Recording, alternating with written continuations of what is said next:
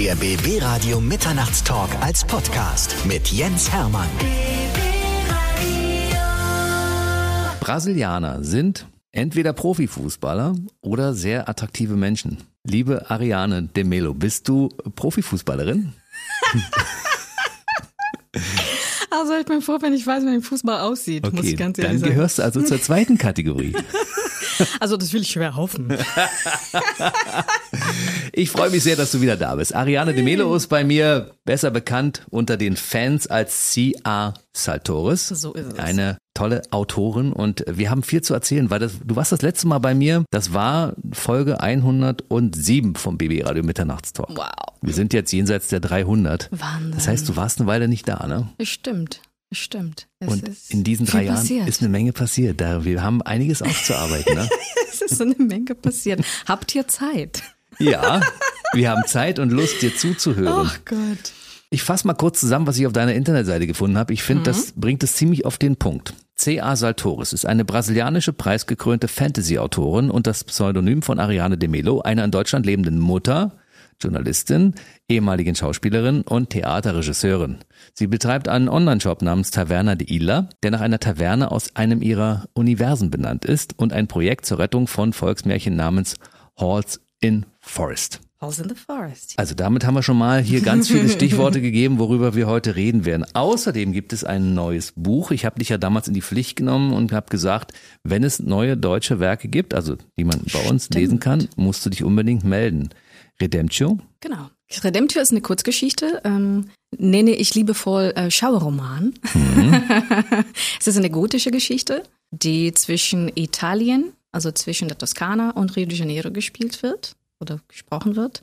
Und wir begleiten Tommaso. Und er ist ein Arzt, der nach dem Tod seiner Mutter in Rio de Janeiro zurück in die Toskana geht, um seine Identität zu suchen. Er ist, das ist der 19. Jahrhundert, na, muss man sagen, das ist eine gotische Geschichte mit übernatürlichen Elementen.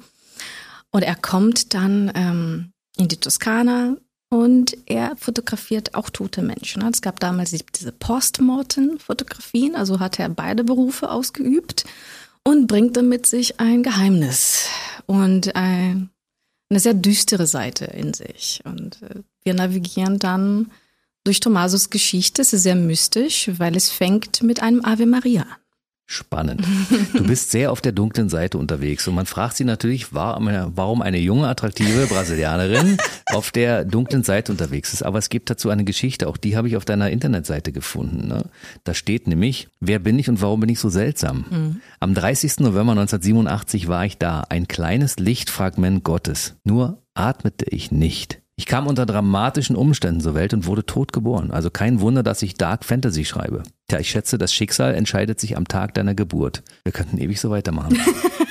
es, ist das wirklich, das ist eine wirklich wahre Geschichte, ja? Ja, es ist wirklich eine wahre Geschichte. Also meine Mutter war sehr jung und es war unter dramatischen, also die hat auch eine sehr schwere Schwangerschaft, muss man sagen. Ähm, Und dann zu dem Zeitpunkt meiner Geburt hatte ich mich, also so wie man sagt, sie hatte hat kein kein Durchgang, was nicht ist es nicht wahr, man weiß es nicht wahr ist. Jede Frau hat einen Durchgang, aber ich saß wahrscheinlich in einer Position, die nicht ermöglicht hätte, dass ich ähm, von selbst oder sie von selbst mich dann auf die Welt gebracht hätte.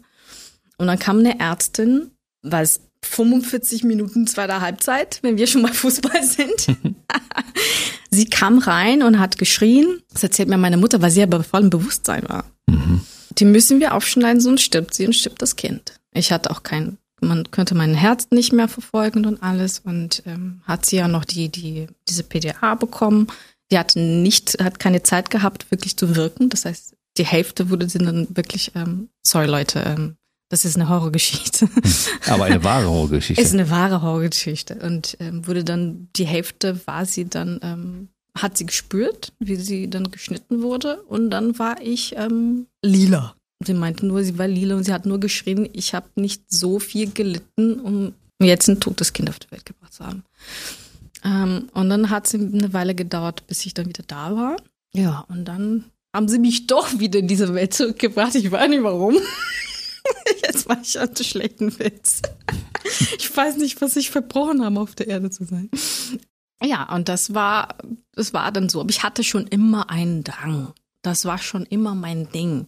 Die mystische Seite zu sein. Also das ist, ich war, ist ein sehr seltsames Kind. Ich war mit sieben Jahren, saß ich, meine Oma hatte so ein riesen Dachterrasse und dann saß ich da und habe ich mir den Mond angeschaut und äh, Gedichte geschrieben, ne? dem Mond gewidmet und In dem Alter. in dem Alter. Ja, und dann ist es was, eine gerechte Tragödie in meiner Familie passiert. Da war ich sieben oder acht. Ich glaube, das darf ich erzählen. A, ich bin in Deutschland. B, ist es schon so lange her. Ähm, ich glaube, meine Cousine ist damit klar, kommt damit klar, dass ich es erzähle. Und da saß sie, war ein Teenager, also 16, 17, dann saß sie mit ihrem damaligen Freund auf der Veranda zu Hause am Abend In Brasilien. in Brasilien haben alle noch ges- geschlafen und dann kam ein Freund von denen und der war natürlich zugedröhnt und er hatte eine Waffe in der Hand. Und er hat angefangen, äh, russische Roulette zu spielen. Und dann, ähm, na, sie hat dann geschrien und äh, bitte hör auf, bitte hör auf. Und er hat dann sich nix. Bei ihr nix. Und bei dem Freund, pow. Und ja, und dann ist der, der junge Mann dann gestorben vor ihr. Und ich mit acht Jahre alt habe ich eine Kurzgeschichte zu mir geschrieben. Und Das war deine erste Geschichte. Das war meine erste Geschichte und meine Mutter hat es bis heute noch. Mhm. Und dann hat sie meine Cousine gezeigt und sie hat auch Protz und Tränen geweint und fand das ganz toll, äh, wie ich das geschildert hatte mit meinen acht Jahren und dass, dass mir was daran lag, das zu verarbeiten. Mhm. Und das war tatsächlich meine allererste Geschichte. Da war ich sieben oder acht und das hat schon so angefangen. Und seitdem, ich sage immer, ich schreibe, um Sachen zu verarbeiten. Es ist oft so. Klar, manchmal will ich einfach nur eine Geschichte erzählen, aber es ist viel dabei, was ähm, sonst nur Therapeuten zuhören kriegen. Mhm. Ja, ist doch gut. Wenn es für dich eine Therapie ist, das also ja, aufzuschreiben. unbedingt, unbedingt. Ist diese Geschichte jemals irgendwo veröffentlicht worden? Nee, nee, tatsächlich ist es nur, ähm, es ist da zu Hause und äh, meine Mutter, irgendwann hat sie mir wieder ein Foto von gemacht und es mir geschickt. Sie meinte, ich habe es immer noch. Wie dann- lang ist denn die Geschichte? Ach, keine Ahnung, so um zehn Seiten. Also ich habe mit der Hand geschrieben, damals da war ich acht, Mhm. äh, mit einem Bleistift. Ich meine, keine Ahnung, Notizblock so aus der Schule. Und, und da, ja, Aber- und so hat's angefangen. Wenn die so spannend ist, dass die Leute zu Tränen rührt, könnte man diese Geschichte ja irgendwann noch mal herausbringen. Ne? Ja, das weiß ich nicht. Also, es hat natürlich sie zu drin gehört, weil es ist, war ihre Geschichte. Ne? Also, sie fand das ganz krass, dass es, dass ich ja so verarbeiten musste, was, was ihr passiert hat. Das war so eine, eine Tiefe in einem so kleinen Mädchen. Das hat sie da ähm, ein bisschen mitgenommen. Und ja, und so hat das tatsächlich angefangen. Seitdem, Wer sich für deine Geschichte interessiert, den empfehlen wir nochmal ganz kurz die Ausgabe 107 vom BB Radio Mitternachtstalk Podcast. Da hast du nämlich alles erzählt. Ja, von der kleinen Ariane zur großen über die Geschichte, warum Ja, du genau. unbedingt damals eigentlich eine Fernsehkarriere starten wolltest als Nachrichtensprecherin. Ne? ja, das wollte ich unbedingt, ja. Warum du unbedingt ähm, Journalistin werden wolltest. Warum du unbedingt Schauspielerin werden wolltest. Wie du deinen ersten, deine erste Rolle bekommen hast als Kinderstar. Also da, da steckt ja schon viel drin, ne? Ja, ich wollte, ich wollte einfach nur schreiben. Das, das, darum ging es ja mein ganzes Leben. Ich wollte Geschichten erzählen. Und ich dachte, ich wollte Journalistin werden, aber ich wollte eigentlich schreiben. Schreiben ist für mich so natürlich, dass es nie als Beruf in den Sinn gekommen ist. Weil Berufe werden verkauft als irgendwas, was man tut, um Geld zu verdienen und nicht um seine Leidenschaft da reinzustecken. Es ist mittlerweile Gott sei Dank anders. Ne? Wir bewegen uns in einer Zeit, wo das ja eine Gewichtung bekommt. Die Leidenschaft, das, was man wirklich gut macht und gut kann, egal in welchem Bereich, dass das dann ähm, die Wirtschaft bewegt sozusagen. Aber ich bin noch sehr, ich bin noch sehr an der an der industriellen Revolution irgendwie geprägt. Das hat, das hat sich so Jahr, jahrhundertelang so hingestreckt. Und bei mir war Berufen mit irgendwas verbunden, was man macht und nicht das, was man liebt oder gut kann. Ja, aber äh, irgendwann, es, mit der Pandemie, ne, ich glaube, das ging ganz vielen so. Er meinte, ähm, was mache ich denn jetzt mit meinem Leben? Schreiben. Ja, meinte, what's happening? Ich meine, okay, wenn alles zugrunde geht und äh, ich morgen sterbe, was will ich dann erzählt haben über mich? Also war mein Mann, er kam dann auf mich zu und er meinte, ich hatte ein Business damals, ne? ich hatte Leute gecoacht. Gecoacht, genau. genau. Hm. Ja, und es lief auch gut und alles. Aber ich meine, ich bin keine Lehrerin. Ich konnte das nur gut. Aber es ist ja nicht meine Leidenschaft. Und Leute, die Lehrer aus Leidenschaft sind, sie wissen das. Das ist so eine Sache, es, es kommt, es kommt aus einem. Es ist so. Und dann saß ich da und ich meinte, war Glück im Unglück, dass ähm, keine Veranstaltung mehr gab und ich konnte das nicht mehr machen. Und er meinte, ja, was, was, wolltest, was, was willst du eigentlich machen? Was macht dich denn eigentlich glücklich? Wo warst du am glücklichsten beruflich gesehen? Ich meinte, ja, als ich geschrieben habe, Siehste. als ich Cosplays gemacht habe und Friedhöfe besucht habe, um mich dort fotografieren zu lassen und mich alle angeglotzt haben, als wäre ich die das sind absolut wahnsinnigste Person der Welt. Über Cosplay reden wir gleich nochmal ausführlich. Ne? Das, ähm, das war das. Und ich meinte, ja, vielleicht sollte ich wieder schreiben. Und das war ein langer Prozess, muss man sagen. Aber da hängen ja viele Sachen mit zusammen. Na, vor allem Frauen. Ich glaube, Frauen, wenn die, wie ich ja Autorinnen haben, die uns jetzt zuhören, die werden mir werden zustimmen, dass es so ist. Es gibt nicht sehr viel Platz für Frauen in der Literatur, immer noch nicht. Und vor allem, wenn du Genre-Literatur schreibst, dann bist du wirklich am Arsch. Also man kann hier auch schlechte Wörter, ne? Man kann. Can I curse? Es ist Mitternacht, ne? Okay. Äh, dann steckst du wirklich in der Scheiße, weil es nimmt dich keiner ernst. Es ist aber ein deutsches Phänomen, weil in den USA bist du ja überaus erfolgreich, ja. Die kaufen ja deine Werke wie doll und verrückt. Also, ob es ein deutsches Phänomen so Deutschland hat, ähm, Deutschland hat natürlich dieses ähm, durch den, den die Auf, Auferklärung und alles, dieses sehr ähm, elit, das sehr elitäre Gedanken, was Literatur zu sein hat. Das schwebt so, es schwebt überall drüber. Ne? Das ist nicht nur hier, aber hier habe ich das Gefühl, es ist ein bisschen stärker. Ich glaube, hat kein Goethe gelesen. das heißt, habt ihr Goethe gelesen? Na ähm, klar. Ja, aber ich meine, das ist, naja, ihr wisst ja, was ich meine damit. Ähm, das ist dann Belletristik, das heißt die Form, die Kunstform des Schreibens ähm, in Verbindung mit Weltschmerz und, und das ist dann halt Literatur und alle anderen, was heißt kommerzielle Literatur, das ist ein Problem aber auf der ganzen Welt, die sind Dreck. Aber die machen das Geld. Na, also, da sind die dann, die dann veröffentlicht werden. Und dann hast du Geschichten wie bei mir. Wenn man Redemption jetzt aufmacht und anfängt zu lesen, das ist kein, das ist jetzt kein Spoiler. Du wirst einen jungen Mann finden, der geschlagen wurde von seinem Vater und nur an seiner Mutter hängt. Es fängt mit Ave Maria. Ich bete Ave Marias. Nur Ave Marias. Deswegen, weil sein Vater ihn geschlagen hat. Er hatte keine Liebe von seinem Vater erfahren. Nur seine Mutter war für ihn da. Und es gibt dann, dann diese Tiefe in, in, diesem, in dieser Figur. Ja, und dann kommen halt, äh, da gibt es ja übernatürliche Phänomene, die vorkommen, ja. Aber das macht doch die Geschichte nicht billig deswegen. Ich meine, Mystik, das läuft mit uns als Mensch seit the dawn of times. Seit, seit jeher. Und wir tun das so ab. Das wäre dann irgendwie lächerlich und machen wir die ganze Esoterik-Community lächerlich? Machen wir ja nicht. Viel. Oh, oh ja, die ganzen Esoteriker, die ich jetzt hören. Ja, aber die, guck mal, ihr wisst das. Es gibt doch ganz viele Fans von Fantasy und Mystik. Ja, das stimmt, ne? das stimmt. Und das ist ja mein Vorwurf, weil es gibt ein Problem natürlich in den Markt hineinzukommen. Verlage sind Geschäfte, sie wollen Geld machen. Hm. Da ist ja nicht mein Vorwurf. Ne? Das ist klar. Mein Vorwurf ist, dass es keinen Markt für uns gibt. Das meine ich. Es wurde kein Markt für uns aufgemacht. Und ich sage uns nicht als Autorin, sondern als Leserin. Ich finde immer weniger was zu lesen, weil es ist immer alles gleich ist. Du gehst und liest du Fantasy, oh, ganz toll. Aber die Geschichte ist irgendwie, es ist irgendwie identisch. Und es gibt keinen Platz für übernatürlich und fantastische Umgebungen und Tiefsinn, als wäre das, als würde das eine das andere ausschließen, was überhaupt nicht ist. Und ich meinte, in dem Verlage das machen und ignorieren, dass es Menschen gibt, die gerne sich in diesen düsteren ähm, Ebenen bewegen. bewegen. Mhm. Ihr nennt uns doch alle dumm. Nein, das würde ich so nicht unterschreiben. Ich bin sehr hart heute. Aber es kann ja durchaus sein, dass es, dass es für euch äh, wenig äh, Möglichkeiten gibt, euch es da gibt einzudecken. Wenige Ja? Möglichkeiten, ja, das, ja, das stimmt. Und dass es diese Uniformität liegt einfach auch wahrscheinlich daran, dass die Leute nur äh, Dinge lesen wollen, die ähnlich sind wie die anderen, die sie davor gelesen haben, weil sie das spannend fanden. Ja, das ist ja bei Eben nicht. Also ich habe letztens ähm, mit ganz vielen Leuten gesprochen. Das war jetzt Buch Berlin, was super war. Also die Buch Berlin hat echt einen super Vibe. Also hochlebe Berlin, muss man echt sagen. Hm. Und da habe ich mich mit, mit Lesern auch unterhalten, die gesagt haben, also eigentlich lesen die keine Verlage mehr. Die suchen jetzt die Self-Publisher. Mhm. Eben drum. Die sind dann freier, ihre Geschichten zu erzählen, wie sie das halt im Kopf haben. Und mittlerweile ist es so, dass Self-Publisher echt clever geworden sind. Und So wie du? Die, ja, Mhm. will ich hoffen.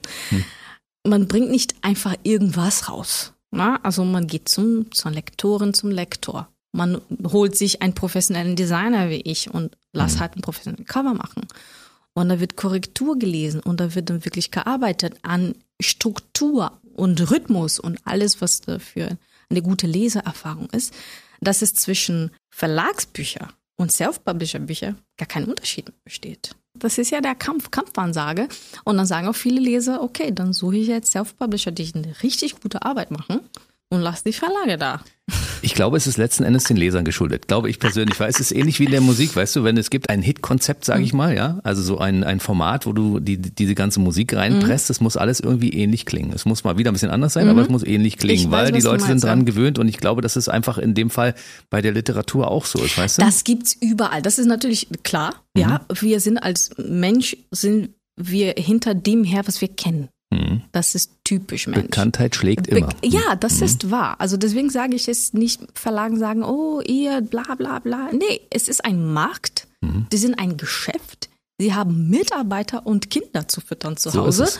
Ähm, und die müssen natürlich an den Markt denken. Mein Vorwurf ist, es, dass noch keiner mutig genug war, um zu gucken, was gibt es sonst für ein Publikum da. Hm. Weil es gibt ein Publikum und ich schließe mich da als Leserin ein, die Mhm. kaum was zu lesen bekommen. Ich verstehe absolut, was du Kaum. sagen willst, ja. ja. Und daran entstand ja auch Kai Porter. Mhm. Ähm, weil wir sind ja da, hallo, ich habe auch Geld hier, shut up and take my money. ich bin ja auch da, aber ihr produziert nichts für mich. Und dann ist es dann, verstehe ich schon, dass es eine, man muss das, diesen, diesen Schritt halt gehen und sagen, ähm, Man müsste mutig sein. man muss ja mutig sein, weil es Hor- Horrorgeschichten sind nicht gleich Horrorgeschichten und dann gab es diese Mystik und ähm, aber ich meine, die Leute lesen bis heute auch noch fürs Leben gerne ähm, Algernon Blackwood, der ähm, die Weiden geschrieben hat und Hm. Das ist diese Mystik, die Natur als mystisches Geschöpf und all diese großen, die die Weird Fiction hat ins Leben gerufen haben. Da ist eine riesen Nische. Wir sind doch da. Ich lese diese ganzen alten Leute, weil Verlage mir nichts Neues bringen. Ich kann dazu nur sagen, aus der Sicht der Verleger, und ich, ich stelle mich mal auf die andere Seite. Ich meine, Mhm. du hast natürlich deinen Standpunkt logischerweise, aber aus der Sicht der Verleger, weißt du, wo Leute arbeiten, die man bezahlen muss. Ja, eben. Hat sich gut verkauft, machen wir mal wieder so, Ja, weil natürlich. verkauft sich wahrscheinlich wieder und dann sorgt das am nächsten dafür, dass unsere Kassen gefüllt sind. Jetzt kommst du natürlich um die Ecke und sagst, äh, ich hätte gern aber mehr, Mhm. macht was. Und dementsprechend bist du eine Frau, die Initiative ergreift und wirst demnächst Selbstverlegerin, Ja, damit genau. der Markt mehr hergibt für die Leute, die das wollen. Ja, genau. Also wie gesagt, ich werde werd hier nur sagen, oh, die Verleger sind die Bösen. Ist nicht so. Ich, ich bin auch Unternehmerin. Man macht das, was man machen muss, weil am Endeffekt muss man ja verkaufen. Wenn ich das Gefühl habe, für mein, für mein Publikum kann ich keine 3000 Stück von diesem Buch verkaufen, dann rechnet sich am Ende nicht. Die meisten Verlage machen Minus. Mhm. Das heißt also selbst Verleger, also Self-Publisher, die jetzt richtig gut verkaufen, machen mehr Profit als Verlage. Das muss man ne, in Relation stellen. Das verstehe ich alles. Ne? Und dann ist die Frage, ja, dann mach weiter als, ähm, als Self-Publisher, mach weiter als Selbstverlegerin. Ja, aber es gibt ein Statement, den man nur mit einem Verlag machen kann. Mhm. Na, man kann, ich kann als Ariane oder als C als Altoris nicht so einen großen Wumms machen, als wenn ich mit einem Kai Border Books auf einer Messe stehe. Das ist äh, wohl wahr. Und da- darum geht's. Deshalb bist du heute auch hier, um darüber zu reden, ne? Wir reden auch Wir darüber, reden darüber, gerne. Wir ja. reden über Kai Porter. Kai Porter, ist das auch wichtig zu sagen, woher das kommt, ne? Mhm. Kai Porter sind Waldgeist. Mhm. Na, es wird auch, hat auch ganz viele Namen in, innerhalb Brasiliens. Ähm, es ist, sind Geschichten und Legenden, die äh, aus den Ureinwohnern stammen. Und wenn wir dann in Brasilien aufwachsen, also jetzt mittlerweile weiß ich nicht mehr, es ist alles so wischiwaschi, Globalisierung ist wunderbar, aber macht dann auch alles glatt und gleich. Es ist nicht immer toll. Aber zu meiner Zeit ist es schon Ein bisschen mehr. 84. ja, Titanic. It's been 84 years. It's 84 years ago. Da wuchsen wir noch mit solchen Geschichten auf. Und die heißt auch Curupira. Entweder Curupira oder Caipora oder Mainamata. Es hatte auch ganz viele Namen. Das ist ein Waldgeist, beschützt die Tiere vor, vor den Menschen, die dann halt den, den Tieren was antun, vor Hunter und, und alles. Und als ich klein war, gab es eine Show im Fernsehen, das hieß TV Kultur. Das war der Castelo Ratimbun. Wenn es Brasilianer gibt, die, mich, die gerade zuhören, Castelo Ratimbun, ihr habt das, ihr habt das gesehen und da gab es eine Caipora.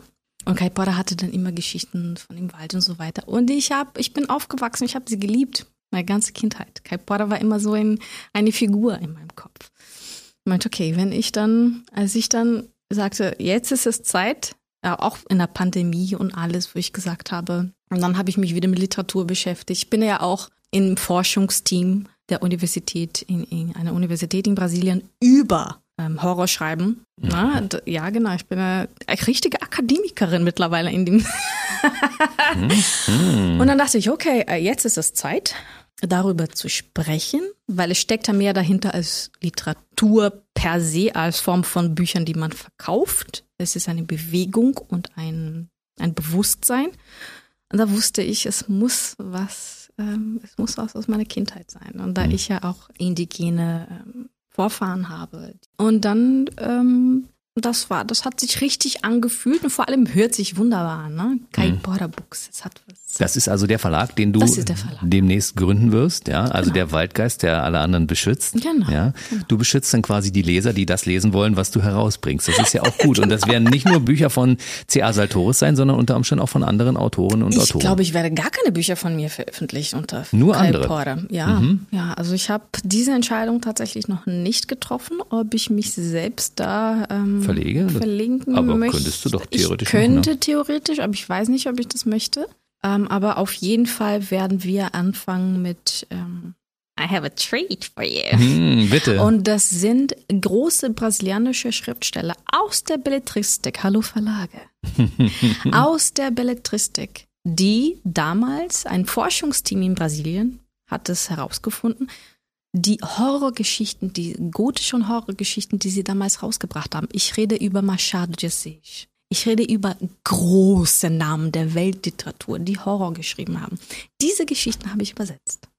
Ach, guck eine an. Das ist ja spannend. Und das wird unser erstes Buch sein. Das wird eine Anthologie aus mehreren richtig, richtig Coelho Neto. Machado de Assis und die ganz großen Namen der, der, der brasilianischen Literatur, die auch in die Welt sich hineingeschrieben haben, sozusagen, aus der Kolonialzeit, die gotische Geschichten geschrieben haben. Und wann kann man das äh, haben, lesen? Wenn ich jetzt ganz fleißig bin, dass wir dann vielleicht zu Weihnachten ein, ein riesen ähm, Trara wenigstens online machen können, weil ich habe ja keinen Fonds, ne? Also ich mhm. krieg dafür ich krieg dafür kein Geld, weil also da, da, da gibt es auch eine lustige Geschichte dazu. Die möchten wir gern hören. Äh, da gibt es eine lustige Geschichte dazu. Ich habe mein, mein Laden, na, Taverna da Ilse, ist dann, äh, fange fang ich ja schon wieder an, Englisch zu sprechen, weil ich auf Englisch sehr viel arbeite. Also wenn das passiert. Ich werde dich ermahnen. Bitte, ich vergesse dann manchmal. Und da habe ich meinen Laden und da verkaufe ich Sachen für, für meine Leute. Na, da gibt's ja Quotes von, von Blackwood, von Machen, von Machado Jesse, so düstere Sachen, aus dem, aus diesem Bereich, aus dem mhm. Weird-Bereich. Also wer wirklich Kerner sind, ihr wisst, was, was Weird-Literatur ist, kosmischer Horror und, und was weiß ich, die, diese ganzen ähm, Subgenre, die es so gibt. Für die habe ich das gemacht. Dann haben wir Illustrationen mit einer wunderschönen Vampirin ähm, und, und halt dann solche Sachen. Aber aus unternehmerischer Sicht habe ich meine Hausaufgaben gemacht. Mhm. Weil ich dachte, okay, das ist, es gibt einen Markt dafür. Na, es gibt meine Leute, die würden es kaufen, auch weil ich echt drauf geachtet habe, dass Qualitätsprodukte sind. Na? Mhm. Es ist nicht irgendwas. Es ist sustainable. Es ist 100% Baumwolle. Es ist alles, also wirklich ähm, hier. Gutes Zeug. Ja, und wir äh, Zeitgeist entsprechend. Mhm, mhm, mhm. Bewusst habe ich mir richtig Mühe gegeben und dann war ich auch bei der Kreativwirtschaft. Und die haben mir sehr geholfen und die sind auch super. Und aber sprechen über ähm, Finanzierung, ja, dass ich dann starten kann und mir selbst ein Gehalt auszahlen kann und so weiter und so fort. Erstmal mit dem Laden. Und dann habe ich einen Businessplan und alles gemacht und habe es dorthin geschickt. Und nach dem, während des Gesprächs sagt sie mir, du machst das alles richtig toll. Es ist alles super professionell, du weißt ganz genau, was du tust, hast alles ausgerechnet, aber du bist zu bunt. Zu du bunt. bist zu exotisch. Mhm. Aber in dem, und da war es ja zum ersten Mal, zum ersten Mal in meinem Leben habe ich das nicht gehört über meine Hautfarbe oder über mein Temperament, sondern über meine Arbeit. Das war krass. das war krass. Ich bin zu exotisch. Also nicht nur, ich passe überhaupt nicht ins Bild, in gar nichts. Man kann mich überhaupt nicht platzieren. Und dann dieser Laden auch noch, der ähm, sehr vielen Menschen entspricht, weil Deutschland hat eine riesen Fantasy-Community. Mhm. Und selbst dann ist es bei Geldgebern unmöglich nachzuvollziehen, dass das ein Geschäft sein könnte, das funktioniert. Weil ich meine, wenn ich jetzt in Anzug da stehe, meine Haare zurückmache und sage, ähm, ich rede zu der Fantasy- und Horror-Community, wie soll man, soll man mich da ernst nehmen? ich meinte, welche Corporate-Person mit einem wirtschaftlichen Blick versteht überhaupt irgendwas über Horror? Andersrum ist einfacher. Ich kann meine Hausaufgaben in dem, in dem wirtschaftlichen Bereich machen. Aber ich kenne meine Leute. und so wie ich mich präsentiere und es auch brandgerecht ist, ist es den Leuten so exotisch, dass man ja, es macht im Kopf und, und keiner hilft mir. da muss ich ja selber alles alleine schaffen. Siehst du? Es ist echt hart. Aber bisher ist es gut gelungen. Ja, wirtschaftlich. Wirtschaftlich noch nicht, aber deshalb bist du ja heute hier, um darüber ein bisschen zu reden. Nicht nur über deine Probleme, sondern auch einen neuen Markt zu erschließen. Also die Das Leute, die eigentlich da sind, die das sowieso kaufen würden, aber gar nicht wissen, dass es das gibt, ja. Und Ja, das ist es ja, weil ich fühle mich, das, das entstand auch, also Kai Porter entstand auch aus einem Frust als Leserin. Klar, man hat ja ganz, man kann ja viel sagen, ja, frustriert, weil das Buch nicht unter, weil das Buch nicht gut genug war. Aber als Leserin kann mir keiner was sagen. Ich werde nicht bedingt oder nicht genug bedingt. Also, äh, Als Konsumentin habe ich das Recht, mich darüber aufzuregen, dass es für mich kein Markt aufgemacht wurde. Siehst du? Ja. Und deshalb machst du es selbst. Deshalb mache ich das selbst. Ich meine, ja, äh, selbst ist die Frau, ne? Absolut. So entstehen, so entstehen neue Sachen, glaube ich. Wenn jemand sagt, ach, jetzt, mir jetzt. So, jetzt lass uns mal über dich als Autorin reden. C.A. Saltoris. Ja. Dieser Name ist für alle, die den ersten Podcast nicht gehört haben, äh, hat er eine Geschichte, ne? Es hat eine Geschichte. Das C kommt von deiner Oma, Mhm. das A steht für die Ariane und äh, der Nachname, den kannst du, vielleicht kannst du es kurz erklären, die Geschichte, ne? Also ja, meine Oma, sie ist leider verstorben, also da war ich 18 und ähm, sie hatte nie eines meiner Bücher veröffentlicht gesehen und sie war ein großer Fan. Sie dachte, oh, aus, du wirst noch Großes schaffen, du wirst noch Großes machen und war ein großer Fan. Alles, was ich gemacht habe im, im kreativen Bereich. Und da ist sie dann gestorben. Als ich dann ein gedacht habe, mein Gott, das war 2013. Ich meinte, okay, dann fange ich jetzt mit, mit meinen Büchern an. Was eigentlich, ich hatte eine Schauspielausbildung, aber ich wollte eigentlich Schriftstellerin werden. Aber damit das Geld nicht verloren geht, dass man, dass man für die Ausbildung bezahlt hat, man, man versucht das erstmal.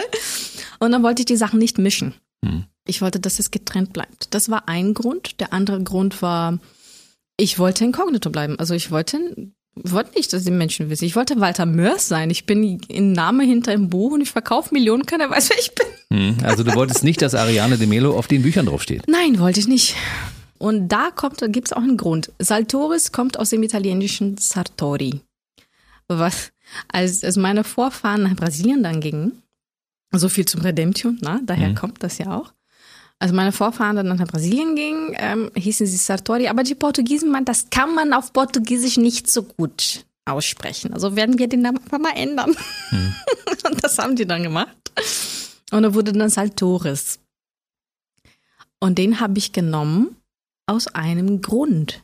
Es ist einfacher auf Englisch zu, auszusprechen. Saltoris. Ja, es ist einfacher auf Englisch auszusprechen. Hm? Hm. Mhm. Und dann dachte ich, okay, wenn ich das mache, werde ich das irgendwann auf Englisch machen. Und das war eine Marktentscheidung tatsächlich. Aha. Mhm. Und jetzt lese ich äh, auf deiner Internetseite zum Beispiel und äh, in verschiedenen Rezensionen.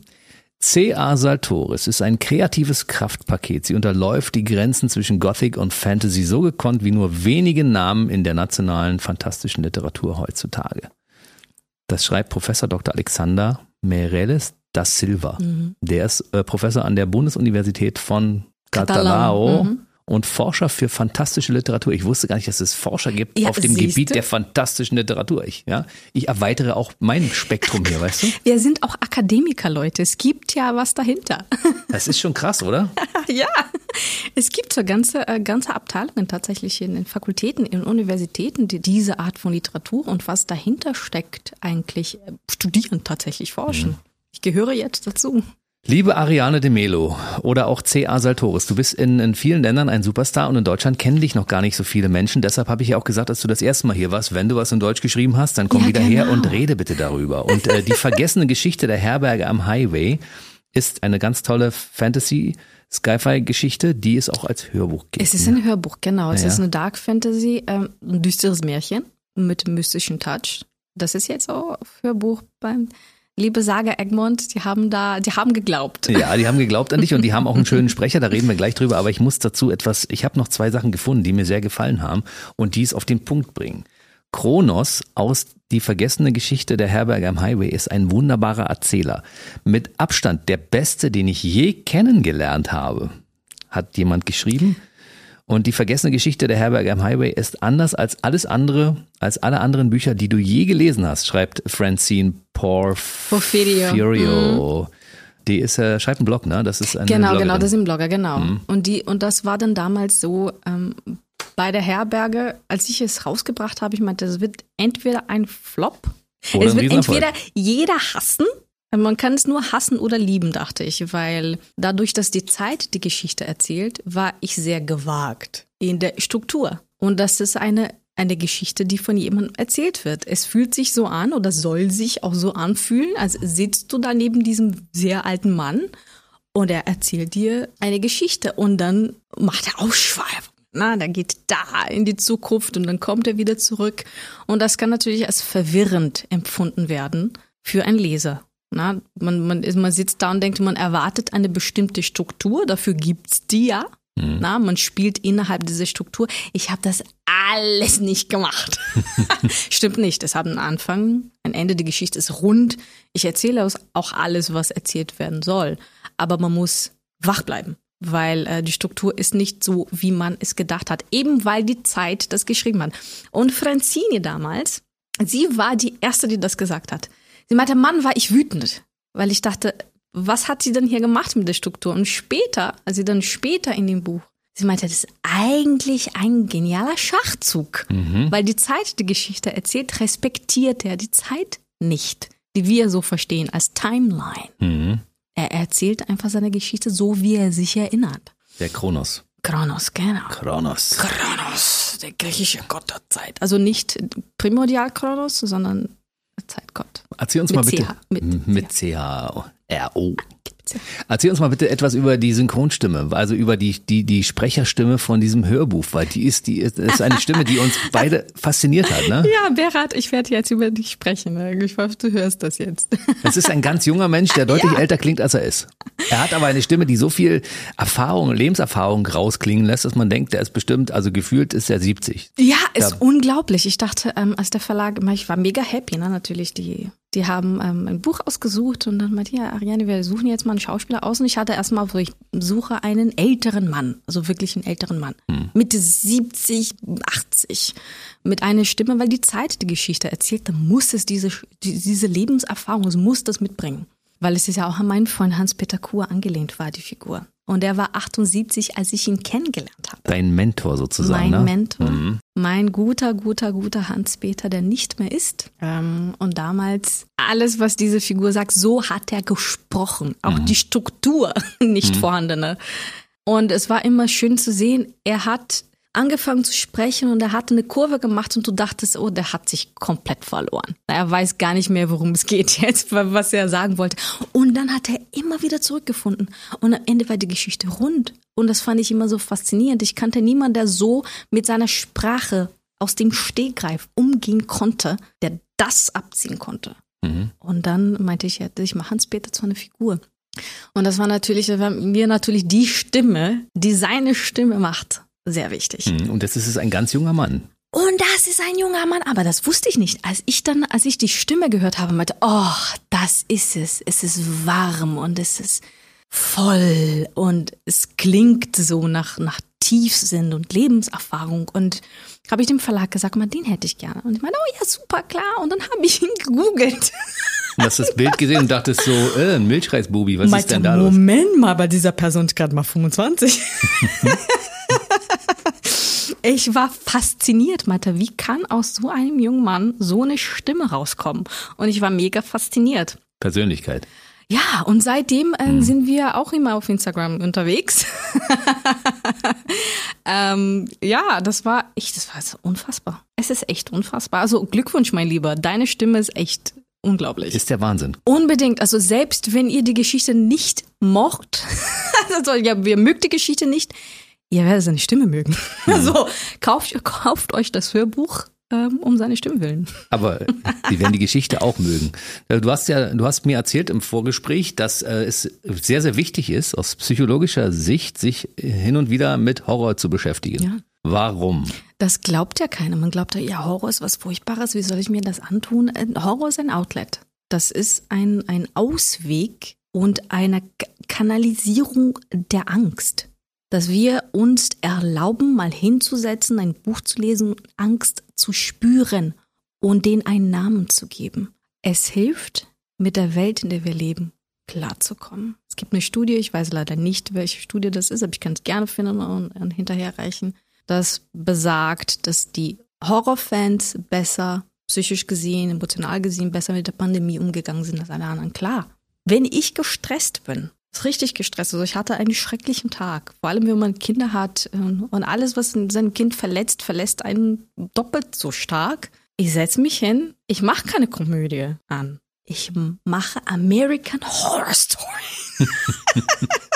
ich werde den krassesten Slasher nehmen, den es gibt. Ich werde ich werde mir was reinziehen, wo Paranormal Activity oder was weiß ich, weil ich weiß, dass diesen Outlet, ich erlaube mir da diese Angst zu spüren und dann ging es mir besser hinterher. Weil du weißt, dass dich ja persönlich keiner erschießt, oder? Ja, und, ja? Du, und du hast dann diese Möglichkeit, das zu verarbeiten und mhm. damit umzugehen.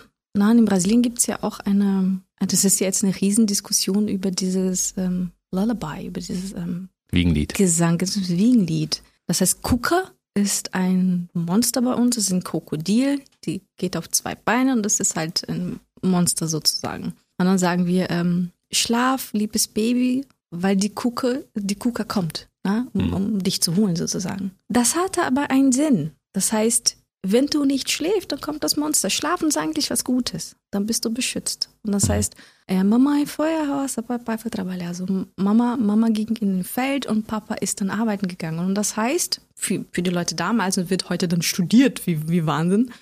Du bist alleine, aber jemand singt hier für dich. Das ist der Engel und er beschützt dich. Also es ist alles gut. Du schläfst, dann kommt das Monster nicht. Mama und Papa sind zwar nicht da, aber ich bin da. Die Stimme, die singt. Mhm. Und äh, weil Menschen sich so wenig mit Horror beschäftigen, das heißt, da, da ist den Menschen nicht geschuldet, sondern weil es dieses Gespräch ja gar nicht gibt, da denkt man nur, es ist was Furchtbares und es geht nur um, um, Tod, um, um Mord und Totschlag und die Welt ist schon so schlimm. Ja, genau, die Welt ist so schlimm. Warum glaubt ihr, dass ich hochschreibe?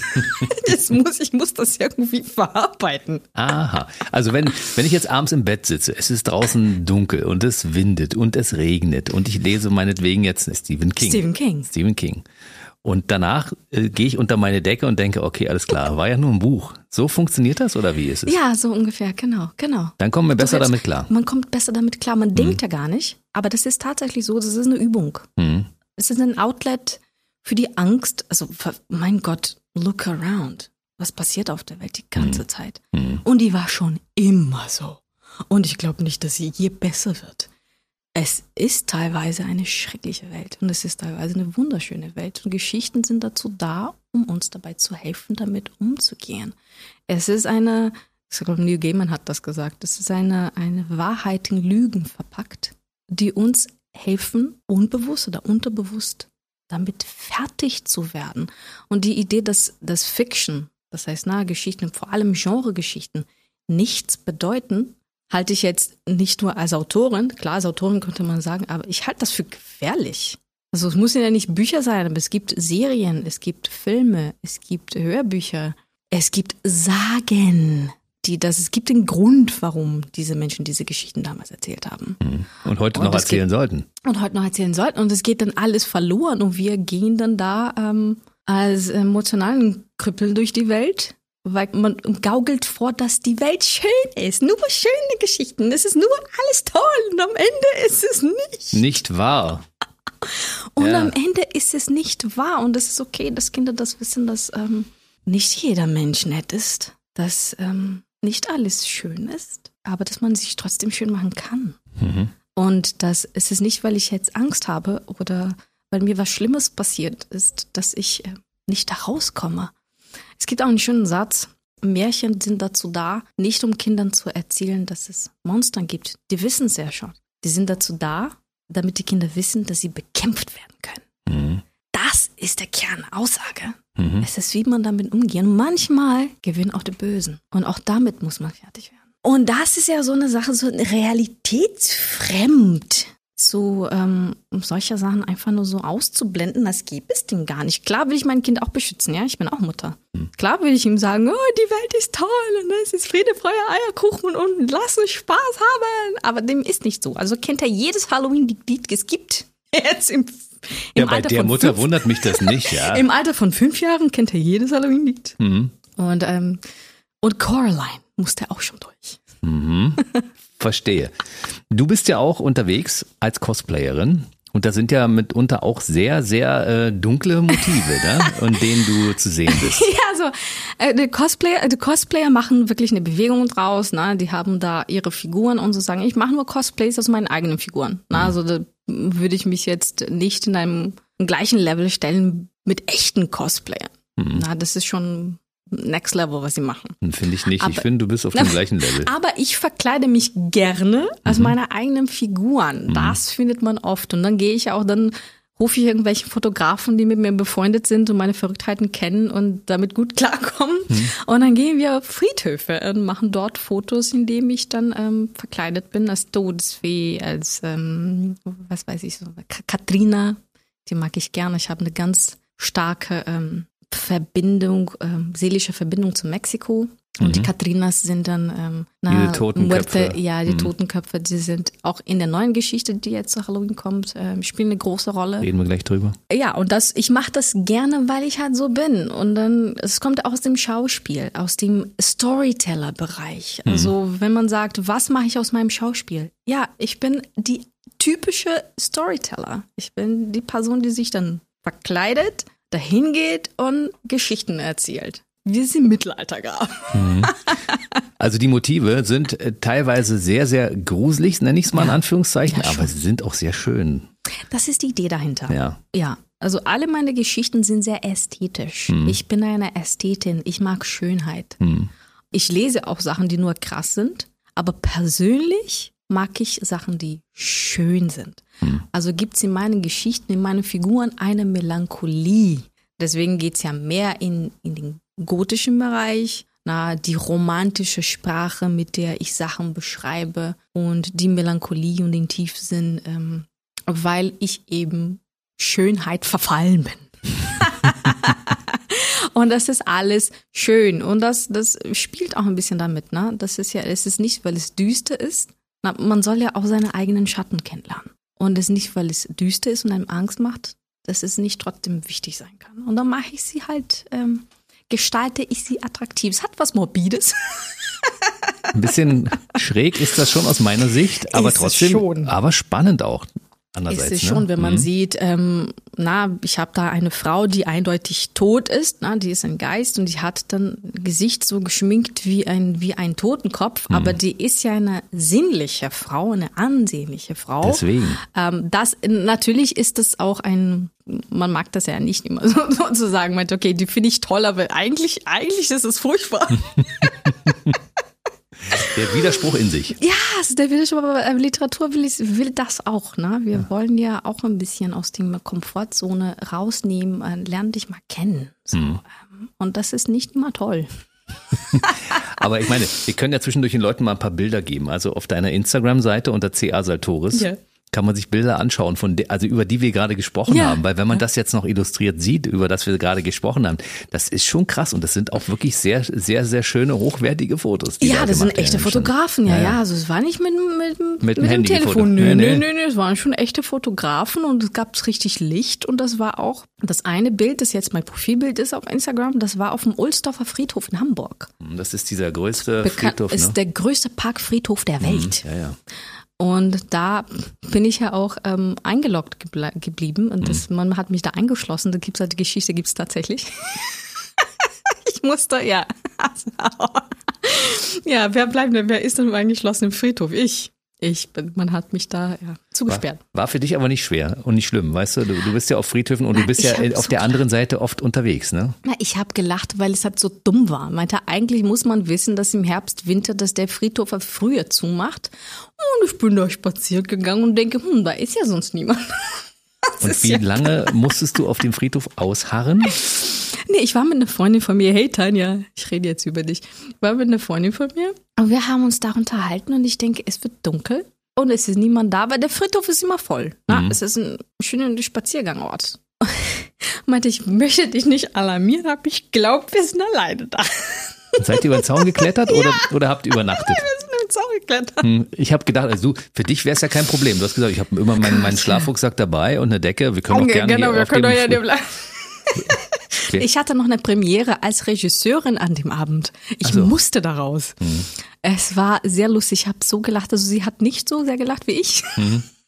Ich fand das ja schon sehr bezeichnend. Bisschen spooky, ne? Ja, dass mir das passiert. Und es war auch im Oktober. Aber Friedhöfe haben für dich nichts Beängstigendes. Nein, gar Überhaupt nicht, sondern nee. es ist ein Ort der Ruhe, Stille, ja, der genau, Besinnung genau. und so, ja? Ja, hm. ich gehe gerne Friedhöfe spazieren. Ich weiß noch, ich war letztens mit, äh, mit der Mutter von dem besten Freund meines Sohnes unterwegs. Hm. Das ist Argentinierin. Und dann waren wir unterwegs im Auto und da sind wir an einer Greifswalder so an dem Friedhof vorbeigefahren. Mhm. Und dann gucke ich, oh, das ist ja mein Lieblingsfriedhof. Und sie konnte nicht mehr. Sie hat so gelacht, weil das habe ich noch nie gehört, dass jemand sagt, oh, das ist mein Lieblingsfriedhof. Es ist krass. Du kommst ja aus Südamerika und in Südamerika oh gibt es ja sowieso einen anderen Totenkult, ja. Also gerade, du hast es ja angesprochen, Mexiko zum Beispiel, ne? Und auch Brasilien. Da, also die Friedhöfe sind ja da etwas Besonderes. Da, da haben ja die Familien auch richtige große Gräber ja, und also Gruften, uns, die man. Bei uns nicht so. Deswegen bin ich ja so mit dieser, mit dieser Totenkultur in Mexiko so. Ich finde das so großartig, weil ich das so gesund finde. Es ist so gesund, so damit umzugehen. Dass man dorthin geht und man feiert die Leute, die mal waren. Dass man diese, dieses Bewusstsein und diese, ähm, Vorfahren, dass man das ehrt. Ich finde das wichtig und das geht dann halt verloren. Und die gehen dahin und die Friedhöfe, ich war auf Cozumel, dort wo die, die Chichen Maya Stadt ist. Hm. Und da ist nichts. Und es sind ganz kleine Friedhöfe, die sind alle bunt gestrichen. Hm. Ist alles bunt.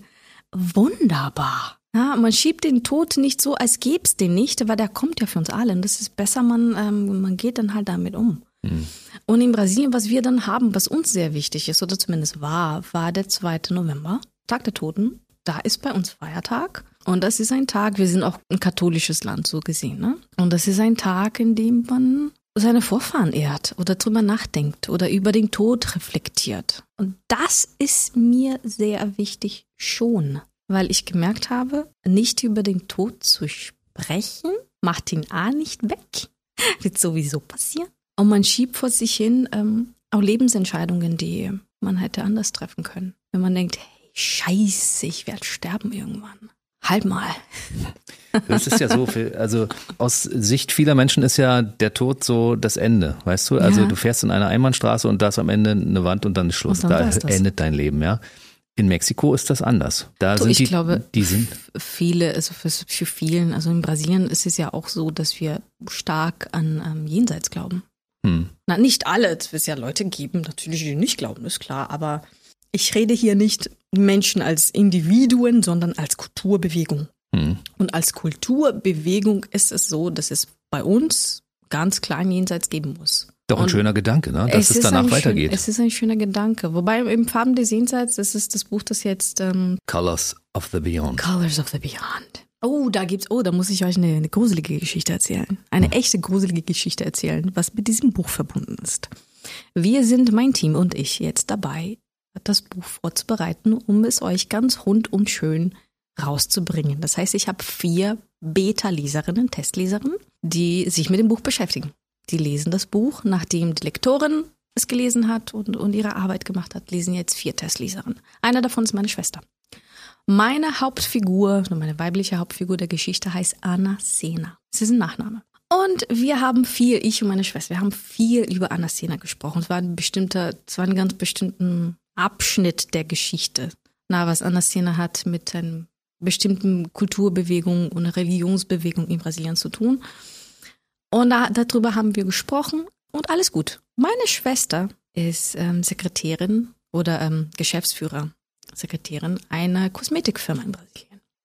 am nächsten Tag, ich, ich, es ist nicht, es ist nicht gelogen, ich werde es im Newsletter schicken. Am nächsten Tag kriegt meine Schwester eine Bestellung von einer Anna-Szene. Das ist ja witzig. Das ist nicht gelogen. Und Anna Sena ist nicht unbedingt ein Name, den man in jeder, in jeder Ecke sieht, ja? Mhm. Und sie hat mir einen Screenshot geschickt. Und das kann nicht wahr sein. Und meinte, du, du verarschst mich gerade, ne? Und meinte, nee, nee, nee. Und dann habe ich meinen Leserinnen geschickt und ja, solche Sachen passieren mir ständig. Und drum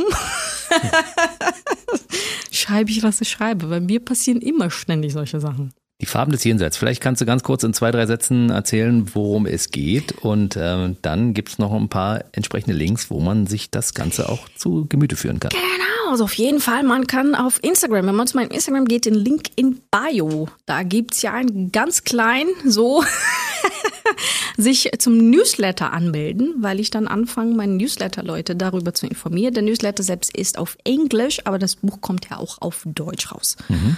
Ähm, also, C.A. Sartoris. Ja, ich mache das nur auf Englisch, weil es einfacher ist. Das ist für alle ähm, die Sprache, die am zugänglichsten ist. Und weil du auch die meisten Leser in den Und USA hast. Weil ich die meisten Leser in den USA habe, tatsächlich. Mhm. Tatsächlich, mhm. da komme ich am besten an. Und deswegen ist es die Hauptsprache ist Englisch, aber die Bücher kommen immer auch auf Deutsch raus. Und Farben des Jenseits geht's halt um Halloween und Halloween ist der Tag, an dem die Toren offen sind. Das heißt, die Kreaturen aus den anderen Welten und anderen Dimensionen, das sagt dann auch die, die Ire mit ihren Ski, die Banshees, die Skifeen, die, die dürfen jetzt dann auf Erden wandern. Und dann gibt's einen Zirkus im Spreepark in Berlin. In Berlin. Mhm. Ehemaliger Lost Place, ne? Ja, ehemalige Schade, weil es im Lost Place ist ja viel cooler. Als, ja, aber egal. Das Wird aber gerade renaturiert, der Spreepark, ne? Da, ja, die ich machen weiß, ja viel, ne? Fand ich mega schade, aber. du hättest ihn lieber als Lost Place ja, erhalten. Natürlich. Ne? Ja. Natürlich, natürlich. Das ist ein viel coolerer Markenzeichen. Weil pff, ja, Vergnügungspark haben wir, Holland Park ist ja auch noch da, ist auch toll. also, also, wir benutzen, wir haben den, den Spreepark als Lost Place, so wie, so wie wir ihn gerne haben und kennen. Und da ist dieser junge Mann aus England und das ist eine sehr Berliner Geschichte in dem Sinn, es ist ein Fest der Kulturen. Mhm. Du hast einen Engländer, du hast Deutsche, du hast Afrodeutsche mit, mit äh, karibische Wurzeln. Wurzeln. Und dann hast du andere Leute und dann hast du Brasilianer, dann hast du Kolumbianer, hast du Mexikaner und das ist so, der Amerikaner, es ist Berlin. Berlin, hm. es ist Berlin porträtiert in diesem Zirkus. Und dann Joshua ist dieser junge Engländer, er ist Filmemacher und er hat dann einen Preis gewonnen um, ein, um seinen Film dann, das ist ein Drehbuchpreis und dann wird er halt diesen Film machen im Spreepark und er entscheidet sich, dass es eine gute Idee wäre, dort zu übernachten, in einem in einem Wohnwagen dort zu bleiben und ein bisschen viel, ne, das Gefühl für das Ding zu bekommen. Ein Freund von ihm findet das gar keine gute Idee. Aber er macht das trotzdem. Ja, und am Halloween passiert's. Mhm. Was da passiert, das lest ihr bitte selbst in genau. die Farbe Farben des, des Jenseits. Jenseits. Mhm. Beziehungsweise Colors of the Beyond. Colors of the Beyond. So heißt das aktuelle Werk von C.A. Sartori. So ist es. Meine Güte. Also ich weiß genau, in deinem Leben passiert eine Menge und ja. du, du langweilst dich nicht. Das ist wahr. Also ich, ich gebe mir auch gar nicht die Chance, mich zu Du schreibst weiter Geschichten, dann erziehst du deinen Sohn, der jetzt mittlerweile auch fünf ist, ne? Ja, also, also er erzählt manchmal Geschichten mit mir zusammen, ja. Ach, guck Und dann an. letztens hat er gefragt, Mama, warum magst du nur gruselige Sachen? Und was hast du ihm geantwortet? Ich meine, Schatzi, ich bin ja so. Es ist eine Veranlagerung. Ich mag das nur, weil ich das, es gibt keinen bestimmten Grund. Und das hat er einfach so hingenommen. Okay, vielleicht wird das irgendwann hinterfragen, wenn er ein wenig älter ist und sagen, Mama, jetzt hast du die letzten 20 Jahre hast du jetzt nur gruselige Sachen geschrieben. Schreib doch mal einen. Schreib mal eine Komödie. Eine Komödie. Ja, aber man kann sehr viel lachen in meinen Büchern. Sehr viel. Mhm. Sehr viel. Ich habe sehr viele ähm, wirklich lustige Figuren. Hermann, der gute Hermann Wolf ist eine meiner Lieblingsfiguren, Farben des Jenseits. Ähm, Kampfpilot im, im Zweiten Weltkrieg. Und das ist eine der lustigsten Figuren, die wir haben. Siehst du, und wie bist du auf den Namen gekommen? Weil du vor ein paar Jahren ja schon mal hier warst und hast gedacht, Menschen, Hermann habe ich noch nie in meinem Buch verarbeitet. Ich mache mal aus dem Nachnamen Vornamen. Ich habe die beliebtesten Namen von Jungs gesucht um 1918 herum. Und war Hermann? Und Hermann war einer davon. Siehst du? 1918 war es ein sehr beliebter Name, da, äh, Vorname zu der Zeit und dann habe ich Hermann genannt, genommen, weil es, es klingt ja auch, es klingt gut. Ich mag wohlklingende Namen. Ich finde, es macht eine Geschichte eine Geschichte aus. Anasena ist ein wohlklingender Name. Mhm. Lino May ist ein wohlklingender Name. Und ich mag das oft, so damit zu spielen. Ariane de Melo. Ja. Das ist auch ein schöner. Schöner. Ariane Cabral de Melo ist der ganze Name. also, wir sagen jetzt nochmal für alle, die jetzt sagen, ich möchte mir die Bilder gerne angucken, über die ihr gerade gesprochen habt und ich möchte vielleicht das ein oder andere Buch bestellen, weil ich es lesen möchte. Ich möchte vielleicht an der, an der Stelle ganz kurz sagen, es gibt auch noch ein paar kostenlose Geschichten, die man auf deiner Internetseite zum Beispiel sich herunterladen kann. Genau.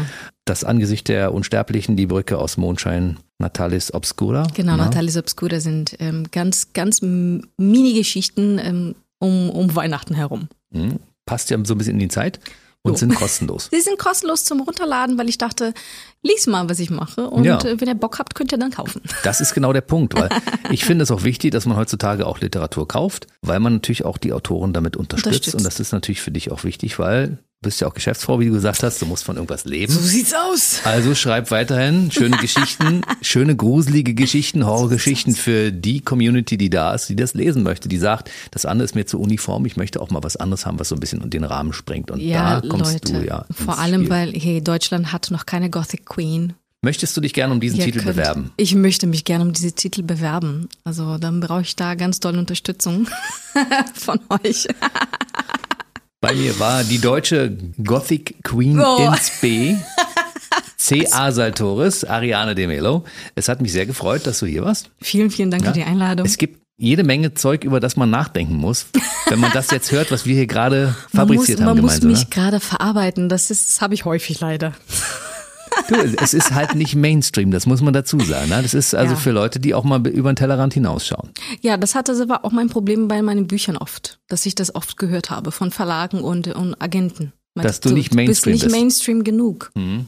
Ich meinte, ja, super. Aber ich meine, meine Geschichten sind kommerziell, die sind nicht schwer zu verstehen oder sonst irgendwie muss er nicht mit dem Wörterbuch nebenbei lesen, weißt du? Das, mhm. Äh, man versteht schon, was ich sage. Genau.